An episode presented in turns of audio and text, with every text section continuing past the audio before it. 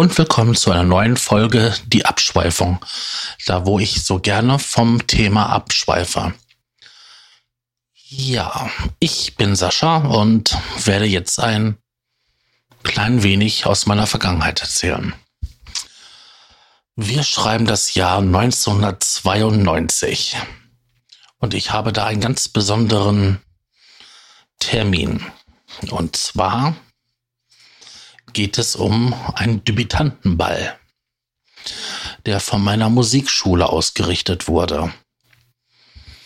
Ich hatte davor ein paar Grundkurse belegt und äh, war natürlich tierisch aufgeregt, weil dieser Ball fand statt in der Kreisstadt und war schon ein besonderer Anlass, weil das war im alten Saalbau ähm, neben den ganz bekannten Park dort.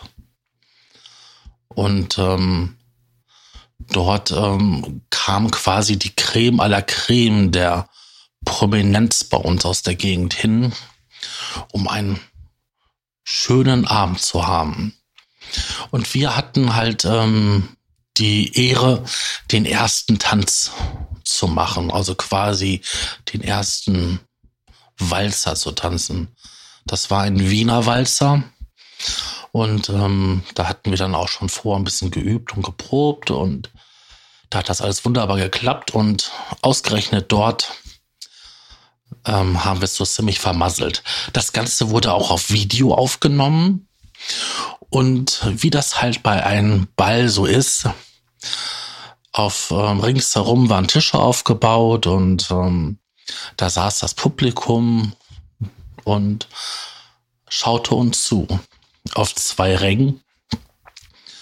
Und das war so ein richtig alter klassischer Bau. Ich glaube, da steht heute noch. Ob das noch wirklich genutzt wird, das weiß ich nicht. Ja, ich war da, wie man sich das ja ausrechnen kann. Ich bin 77 geboren gerade mal so 14 bis 15 Jahre alt und ähm, war ziemlich aufgeregt. Ich hatte ursprünglich meine Schwester als Tanzpartnerin, aber warum auch immer wollte man damals, dass wir mit anderen das machen. Ja, wie kam ich dazu, in dem zarten Alter ähm, mit den Tanzen anzufangen? Und dann auch noch sowas wie Standardtänze und lateinamerikanische Standardtänze. Ähm, meine Eltern hatten irgendwie einen Kegelclub mit ein paar ähm, bekannten Pärchen das Tanzen für sich entdeckt.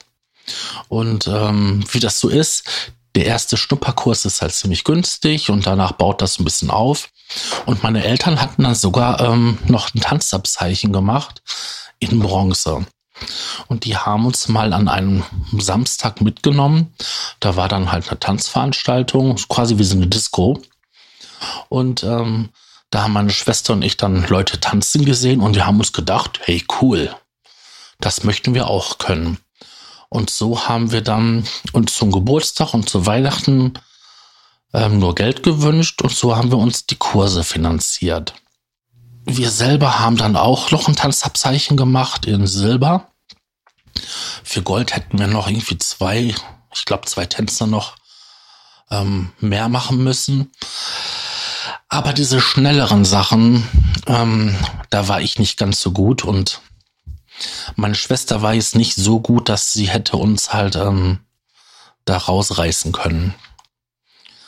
Ja, so sind dann halt was wie Jive oder ähm, Rock'n'Roll ähm, weggefallen und dann blieben halt nur etwas langsamer Tänze.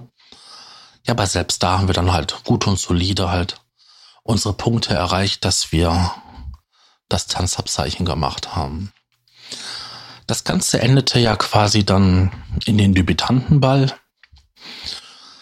Und das ist ja so ein altes ähm, Ding. Wenn man ähm, als Debütant auf einen Ball geht, dann wird man ja in die Gesellschaft eingeführt. Ähm, das macht man heute irgendwie gar nicht mehr. Äh, früher, ich glaube so bis in der 50er war die Tanzschule die einzigste Möglichkeit, jemanden aus den anderen Geschlecht in quasi so einer lockeren Atmosphäre, ja, Anführungszeichen locker. Tanzschule war damals ganz schön strenge Sache, halt so kennenzulernen. Das ist dann ja irgendwie in der Generation meiner Eltern äh, total out gewesen. Also ich kann mich auch noch dran erinnern, dass bei mir niemand in der Tanzschule war selbst wenn es dann diese Filme gab wie Flashdance oder Dirty Dancing, da waren nicht viele. Also ich bin ja zur Waldorfschule gegangen und ähm, da hat man auch Tanzunterricht irgendwann mal. Also nicht nur Namen tanzen, Eurythmie, sondern so auch richtig tanzen. Das hat man, glaube ich, in der zehnten Klasse. Und dann darf man auch zum Schulball der dann quasi so ähnlich abläuft wie in Amerika. Ja, nur halt ohne, Tamtam und ohne dieses ganze Gesinge. Ja, es ist ähm, so gewesen, dass ich ähm, nicht dran teilnehmen brauchte, weil ich ja schon die Tanzschule hatte und da alles gelernt habe. Ansonsten wäre es mir echt so peinlich gewesen, vor den Parallelklassen, weil es haben halt alle drei Jahrgangsstufen, also alle Klassen einer Jahrgangsstufe, und wir waren drei Klassen, haben zusammen diesen Debütantenball gehabt, nicht, nein, diesen Schulball. Und die haben dann auch den Tanzunterricht zusammen gehabt. Und ähm, da wäre es mir echt peinlich gewesen mit den Mädels aus den anderen Klassen. Ja, damals war das noch so. Heute hätte ich da kein Problem mit, aber damals, ja. Auf jeden Fall, selbst danach ist keiner in der Tanzschule gewesen, oder? Man kriegt ja so ein bisschen mit aus den Parallelklassen, auch wenn man dann zusammen im Praktikum war oder auf Klassenfahrt. Da kriegt man so ein bisschen mit und das war nicht. Die haben alles Mögliche gemacht. Aber keiner tanzen ja, das haben meine Schwester und ich dann halt ähm, noch eine Zeit lang gemacht. Und das war schön. Irgendwann mal ähm, ist man da auch irgendwie rausgewachsen. Wobei ich das ja nicht verstehe, weil nachdem man dann halt diese ganzen Kurse gemacht hatte, hätte man dann quasi in diese Tanzformation gehen können. Und ähm, dann wäre das ein Verein gewesen. Und dann wäre es wesentlich billiger geworden mit den Tanzen weil so ist das echt viel Geld gewesen. 150 Mark damals ähm, bis 200 Mark. Das war echt verdammt viel Geld für uns. Da gab es zu Weihnachten und zum Geburtstag eigentlich nichts anderes als, als Geld und ein paar Kleinigkeiten. Ja, so war das. So bin ich halt eingeführt worden in die Gesellschaft der Erwachsenen. Das ist, äh, Ja, ob er das heute noch irgendwie so macht, ich habe keine Ahnung. Ich habe es auch nicht mehr gehört, dass es irgendwie so gemacht wird. Vielleicht in besseren Kreisen, bei den Familien, die ein besseres Einkommen haben oder besser situiert sind. Also selbst in meiner Familie, wo es ähm, auch Lehrereltern gibt, wird sowas nicht gemacht da sind andere Sachen wichtiger, dass man halt sein Kind ähm, von klein auf zweisprachig erzieht oder sowas. Aber auf solche Geflogenheiten, ja, kann ich heute noch tanzen? Ich glaube nicht. Also davon ab, dass ich das jetzt Ewigkeit nicht mehr gemacht habe, bin ich auch körperlich eingeschränkt nach dem Schlaganfall und ähm, ja auch einer sehr großen Adipositas, ähm, massiven Adipositas, würde ich sagen, dass ich das nicht mehr so kann. Ich bin so vor zehn Jahren das letzte Mal in der Diskothek gewesen. Ähm, da war ich eigentlich noch regelmäßig, also jedes Wochenende. Und wenn man rechnen kann, da war ich so Anfang 30, Mitte 30. Und da habe ich noch ähm, hin und wieder mal ähm, getanzt. Zwar auf elektronischer Musik, also wenn das sehr transig wurde oder auch, ja, so Psychedelic Trance, Goa. Aber das ist ja kein Paartanz. Das letzte Mal, dass ich mit meiner Schwester getanzt habe, das war tatsächlich auch ähm, auf diesen Schulball. Äh, dass wir es außerhalb der Tanzschule getanzt haben. Das war tatsächlich da. Da spielte eine, naja, für meinen Musikgeschmack doch sehr schlechte Rock-Band, nennen wir es wie es mal so.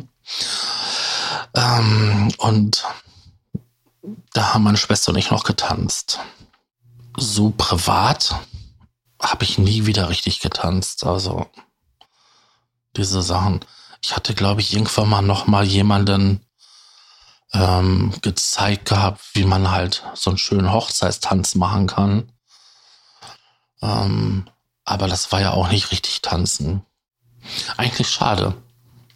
Ich finde, äh, man sollte heutzutage so etwas viel mehr machen, weil neben den Erlernen dieser Bewegungen ähm, wird ja auch vermittelt, wie man angemessen und höflich untereinander ein Gespräch führt, wie man kommuniziert, wie man das andere Geschlecht anspricht, wenn man jemand höflich zum Tanzen auffordert.